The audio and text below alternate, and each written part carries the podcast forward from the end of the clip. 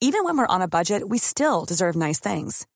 Quince is a place to scoop up stunning high-end goods for 50 to 80% less than similar brands. They have buttery soft cashmere sweaters starting at $50, luxurious Italian leather bags, and so much more. Plus, Quince only works with factories that use safe, ethical, and responsible manufacturing. Get the high-end goods you'll love without the high price tag with Quince. Go to quince.com slash style for free shipping and 365-day returns.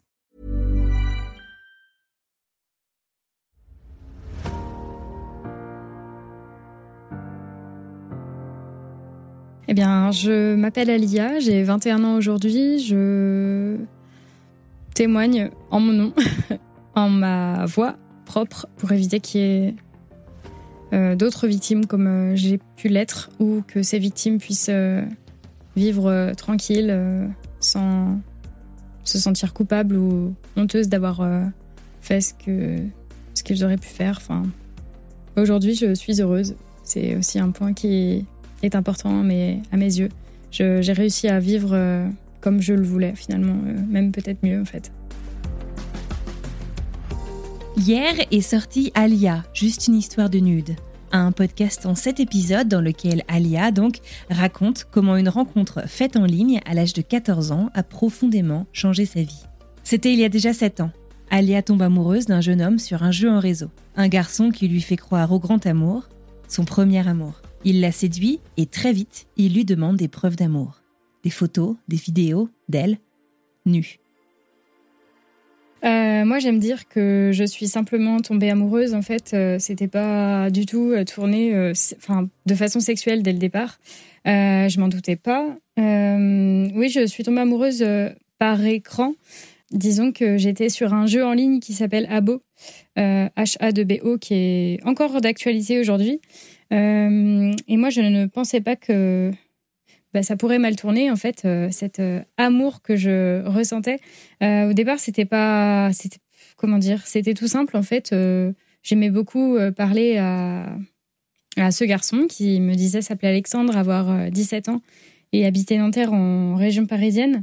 En fait dès le début tout était beau tout était tout était chouette en fait. Euh, j'ai jamais eu euh, avant lui en fait de relation euh, amoureuse réciproque en tout cas. Enfin moi j'étais j'étais toujours toute seule entre guillemets à aimer la personne que j'aimais et et c'était pas réciproque. Et cet amour là qui m'est tombé dessus en fait m'a m'a plu, m'a fait espérer, m'a fait quelque part mieux vivre aussi pendant ces années au collège qui n'étaient pas forcément faciles pour moi euh, vis-à-vis des autres, en fait, qui n'étaient pas très cool.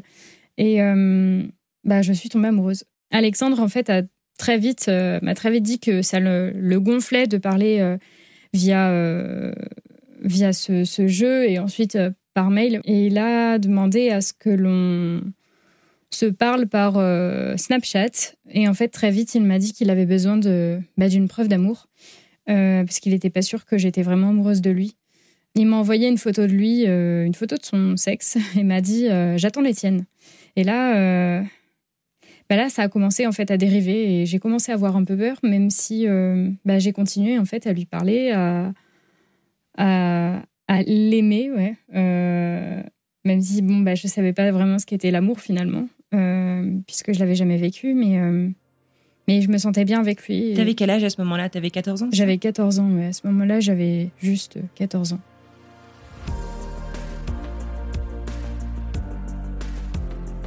Au final, Alia a 14 ans et elle décide de prouver son amour à ce fameux Alexandre. Elle lui envoie des photos et des vidéos et au bout d'un moment, cette situation ne lui plaît plus. Elle cherche à rompre, sauf qu'à ce moment-là, Alexandre diffuse les vidéos et les photos dans son collège. Euh, bah, j'avais fait photo et vidéo, ouais, et il a envoyé ça à quelques personnes du collège. Euh, il m'avait fait chanter ouais, pour que je continue en fait à faire euh, ce qu'il voulait de moi. quoi.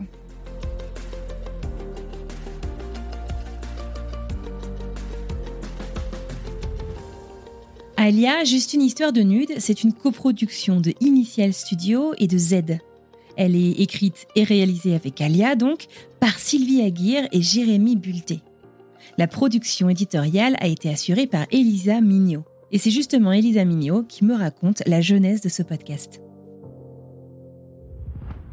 Alors moi j'ai découvert euh, Alia et, son histoire euh, dans une série audiovisuelle qui avait été euh, produite pour Slash TV, qui est une chaîne de France Télévisions destinée aux jeunes. Et Alia était une des personnes qui témoignait dans cette série qui s'appelle Revenge. Elle m'a tout de suite parlé, ou en tout cas la façon dont elle avait de, de raconter son histoire euh, m'a plus que touchée, je dirais, m'a intéressée. Euh, et comme elle n'était qu'une qu'une des personnes qui témoignait, j'ai eu envie d'en savoir plus. Euh, et surtout, j'ai trouvé que que son parcours, c'est-à-dire à la fois son récit de son adolescence qui a été très difficile, mais aussi finalement ce qu'elle a fait de cette expérience et comment elle a transformé cette expérience pour en quelque sorte reprendre le pouvoir euh, sur sur cet épisode de sa vie où elle a clairement été euh, victime. Aujourd'hui, euh, c'est plus le cas et elle a décidé vraiment de transformer cette expérience pour qu'elle serve à d'autres. Et en ça, j'ai trouvé que le médium euh, du podcast et du son était très euh, très approprié parce que finalement, elle s'est réappropriée son histoire, c'est-à-dire qu'elle a décidé de la raconter elle, c'est-à-dire d'être l'autrice et la narratrice de son histoire, euh, de cette histoire qui est très intime mais qui qu'elle veut partager. D'ailleurs, elle le fait déjà dans des dans des établissements scolaires, des collèges et des lycées. Euh, mais c'est vrai que là, avec un podcast, c'était encore une autre façon de de partager. Et j'ai trouvé que voilà, la façon dont elle le faisait et son processus de de de guérison, de réparation euh, était, euh, était vraiment quelque chose d'intéressant euh, à raconter à travers un podcast. Sylvie, qui avait réalisé une, série documentaire, en fait, Revenge, m'a proposé de faire une suite en quelque sorte à l'exercice, mais sous forme de podcast. et en fait, elle, elle s'est appuyée, elle, sur l'écriture de mon livre, en fait. Euh, et euh, elle a tout repris, enfin, comment dire Bah oui, pour euh, me mettre en quelque chose de très immersif, de, façon journal intime, pour que je, bah, je puisse, moi, oui, m'exprimer sur ce que je ressentais, sur ce que j'avais dans la tête à ce moment-là. c'est ce que j'ai souhaité faire aussi dans mon, dans mon livre, c'était vraiment amener les, lecteurs à comprendre comment j'en étais arrivée là s'ils ne comprenaient pas, et là, les auditeurs, bah, faire ce même euh, bout de, chemin. Euh, et puis, bah, comment dire, montrer aussi que bah, ça peut arriver à n'importe qui, euh, parce qu'il y a beaucoup de, beaucoup de stéréotypes là-dessus.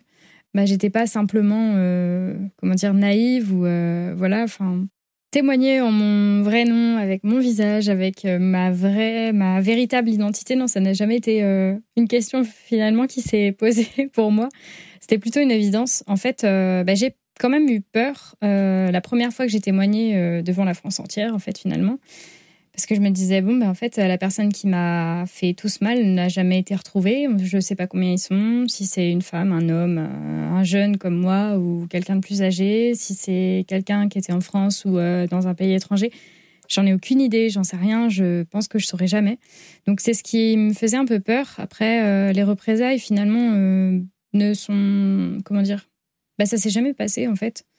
Euh, puis je me suis toujours dit que fallait que j'arrête de souffrir et d'avoir peur et que euh, voilà que je bah, que je prenne euh, que je reprenne ma vie en main quelque part et puis bah, que je sauve aussi enfin moi mon but principal alors c'était aussi pour moi d'assumer ce que j'avais fait de bah, de ne plus avoir honte de ne plus avoir peur de voilà de d'en finir avec tout ça et en même temps bah, de pouvoir sauver tous ceux ou, celles bah, d'éviter que ça leur arrive.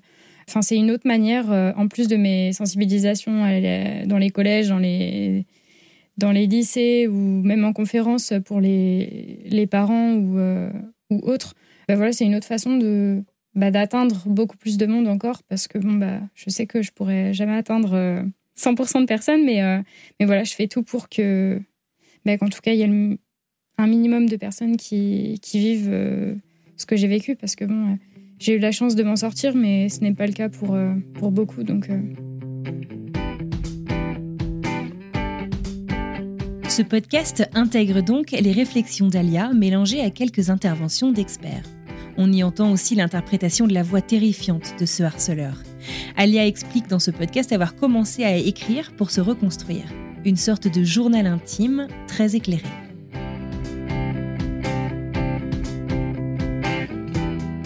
Elle a commencé à écrire, elle le raconte dans le podcast, elle a commencé à écrire assez naturellement euh, sur des petits bouts de papier en cours de philo euh, son histoire pour s'en délivrer d'une certaine façon. Euh, et ensuite, elle a décidé de, de, de publier euh, ce qu'elle avait écrit euh, dans un livre qu'elle a publié à compte d'auteur. Et en fait, ce livre est pas construit sous la forme d'un journal intime. Euh, contrairement au podcast que l'on a imaginé avec elle.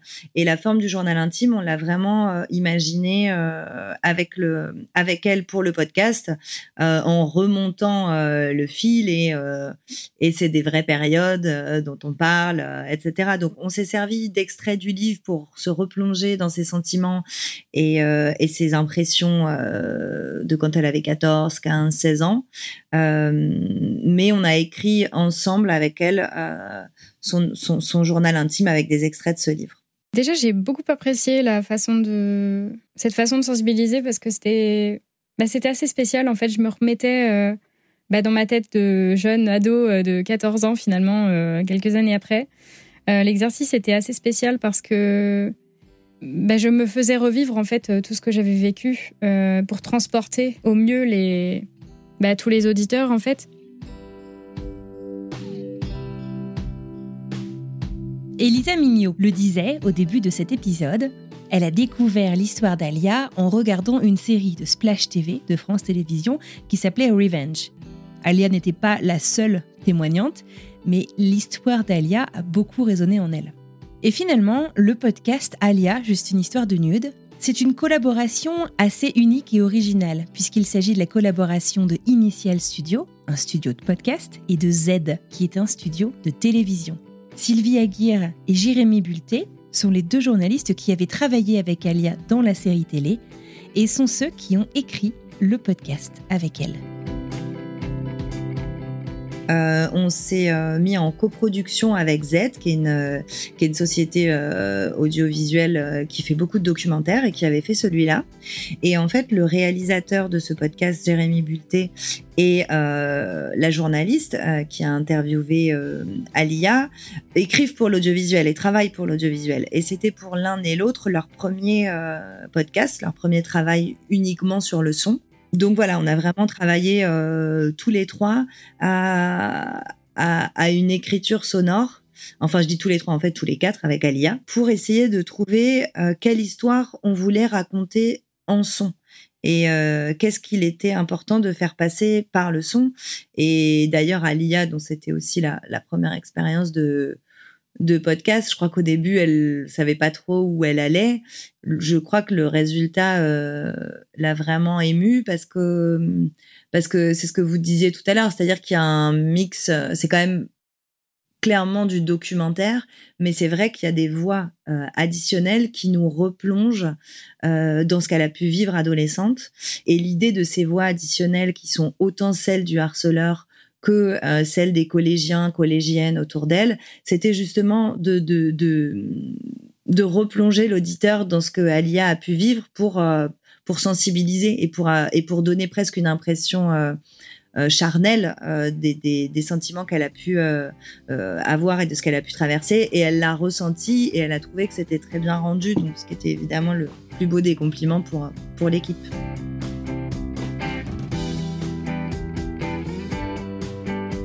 Cette collaboration entre Initial Studio et Z remplit plusieurs objectifs. Elle permet de renforcer cette relation de confiance qu'Alia a tissée avec les journalistes qui ont recueilli initialement son témoignage, mais aussi de financer des documentaires précieux et nécessaires comme celui-ci.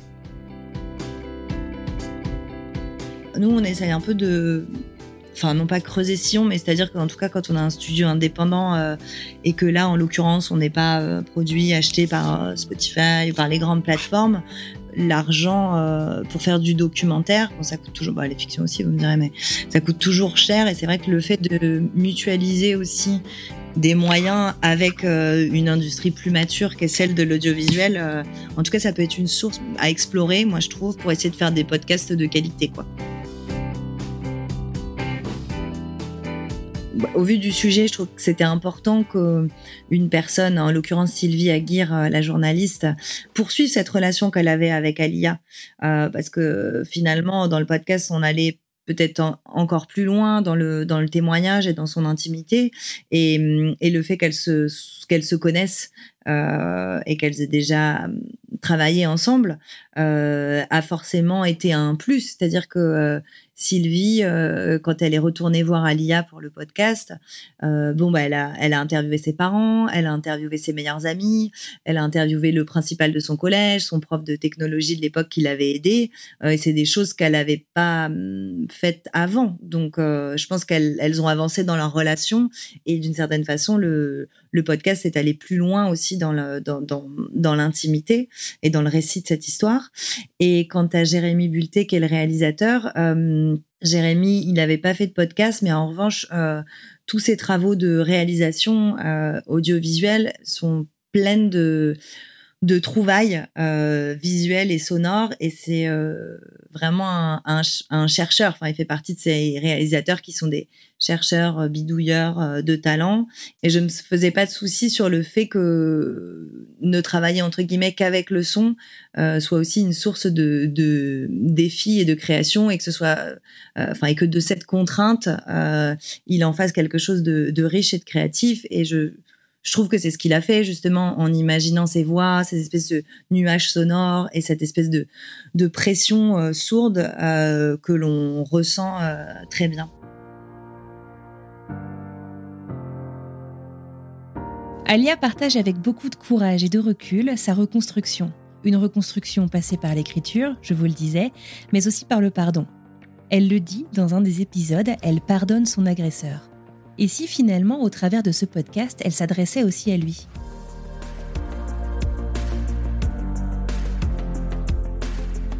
Moi, je me suis toujours dit, en fait, euh, que bah, déjà pardonner, c'est. Bah, alors, c'est hyper compliqué, déjà. Mais euh, en fait, lui pardonner à lui, c'était surtout aussi bah, pouvoir me pardonner à moi. Euh, parce que je m'en suis énormément voulu. Je me suis. Bah, je me sentais énormément coupable pendant des années. Euh, mine de rien, encore aujourd'hui, quand je témoigne, des fois, c'est assez compliqué en fait, euh, parce que je me remets à nu. Je, bah, de montrer aux autres de pas me culpabiliser pour pas que moi je culpabilise derrière, c'est aussi euh, un travail. Bah, le fait de pardonner, en fait, c'était quelque chose qui était assez essentiel pour moi. Et justement, c'est aussi, oui, pour moi, une manière de, bah, de m'exprimer par rapport à lui, de lui dire ce que j'ai un peu sur le cœur, de lui montrer que, ben voilà, enfin, que s'il se reconnaît, ben, moi j'aimerais bien. Enfin, alors, je sais pas si j'aimerais qu'il revienne vers moi, mais euh, en tout cas, j'aimerais que cette personne comprenne et limite euh, qu'elle euh, qu'elle témoigne elle aussi de son point de vue de d'auteur. pourquoi? Enfin, comment on en vient à réaliser ces choses-là Aujourd'hui, je suis en psycho, enfin pour mes études et et c'est vrai que ce qui m'intrigue beaucoup aussi, c'est que bah, on parle beaucoup des victimes, de, on interroge beaucoup les victimes, on comprend beaucoup plus euh, euh, le point de vue d'une victime, mais le point de vue d'un auteur, on l'a pas, on l'a pas assez en fait. Et je, moi, j'aimerais bien trouver quelqu'un qui s'exprime là-dessus. Et c'est vrai que j'aimerais que cette personne qui m'a fait euh, tout ce mal, mais bon, voilà, qui j'ai su pardonner. Enfin, j'ai surtout su, voilà, tourner ma page en fait pour vivre, pour avancer, ouais. Donc voilà, enfin ouais, j'aimerais que quelque part qui m'écoute. Enfin, c'est peut-être déjà fait, mais, euh, mais voilà. Pourquoi tu as accepté de participer à ce podcast? J'ai accepté de participer déjà parce que j'avais confiance en ceux qui allaient réaliser ce, ce magnifique travail, ce beau projet. Euh, parce que la confiance, moi, c'est important en fait. Euh, aujourd'hui, je fais pas confiance à n'importe qui. C'est au moins ce qu'il m'a appris aussi. J'avais déjà travaillé avec les personnes qui ont, qui ont réalisé le, le podcast, qui l'ont produit. Euh, donc j'avais confiance aveugle. Alors, bah, outre cette confiance, parce que je pense que même j'étais passée au-dessus, en fait, euh, pour moi, c'était. Bah, c'est juste pas possible de dire non parce que bah déjà bon l'exercice me plaît c'est aussi euh, bah moi me, me, montrer de quoi je suis capable aussi et puis bah encore une fois ouais c'est ben voilà c'est me permettre de bah, d'atteindre euh, encore plus d'audience euh, bah pour, euh, je sais pas, pour éviter que qu'il y ait d'autres personnes qui tombent sous, sous les griffes de, d'une créature comme, comme moi j'ai pu avoir, bah, ça me sert à moi et puis bah, ça sert à, à d'autres aussi. C'est aussi une forme de thérapie pour moi de continuer à parler, m'exprimer. C'est c'est comme ça, je pense que je me sauve aussi.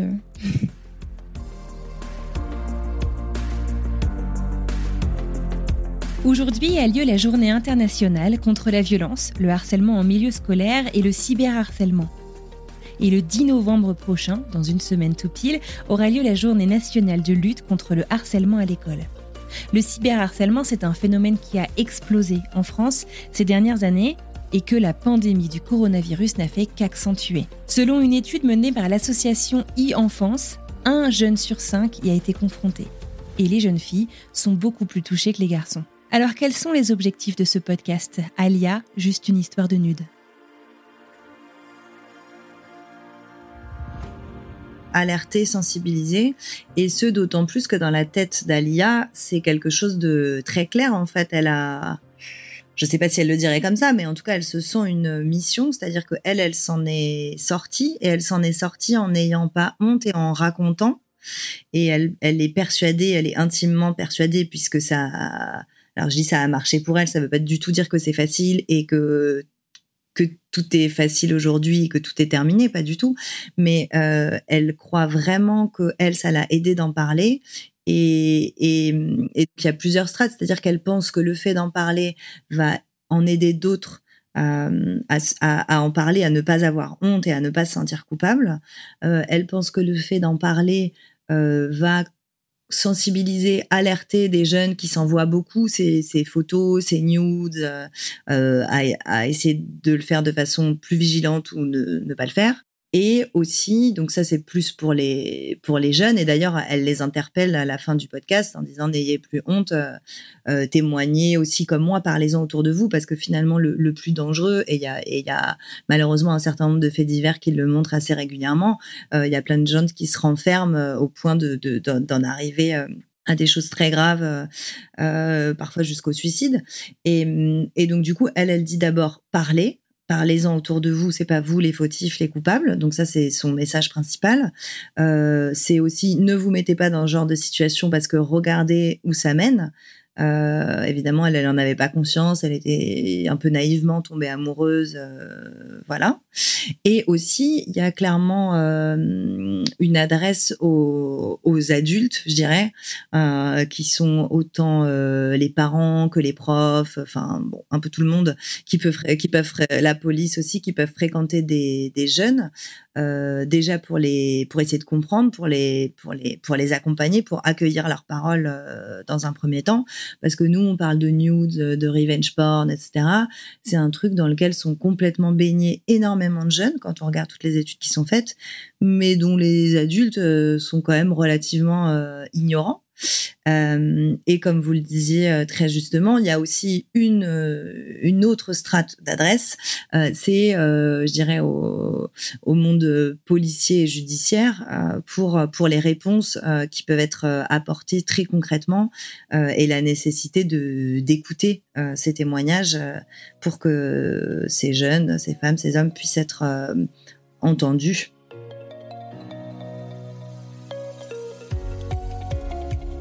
Et voilà, c'est terminé pour aujourd'hui. Je tiens à remercier très sincèrement Alia et Elisa Mignot pour leur disponibilité et cet échange passionnant.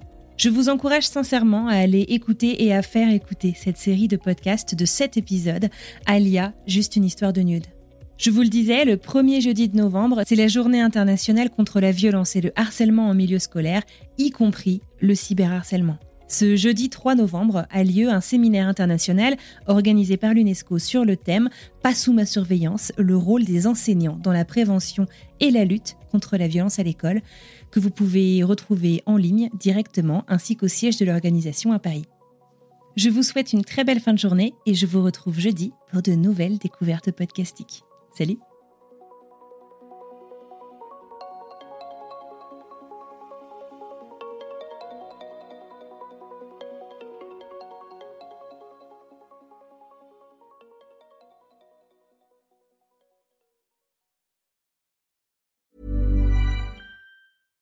Salut, c'est Alexis Buisson, je suis journaliste correspondant à New York pour plusieurs médias français et je travaille au sein de la rédaction de French Morning depuis 2007. À French Morning, j'aime vous raconter des histoires qui vont vous faire parler et réfléchir. Ces derniers mois, j'ai écrit sur les difficultés que rencontrent les migrants africains francophones à New York, la redécouverte par les Américains du compositeur français oublié Joseph Bologne ou encore l'avenir du français dans les universités américaines. Si vous souhaitez soutenir mon travail ainsi que celui de mes collègues, rendez-vous sur frenchmorning.com pour vous abonner.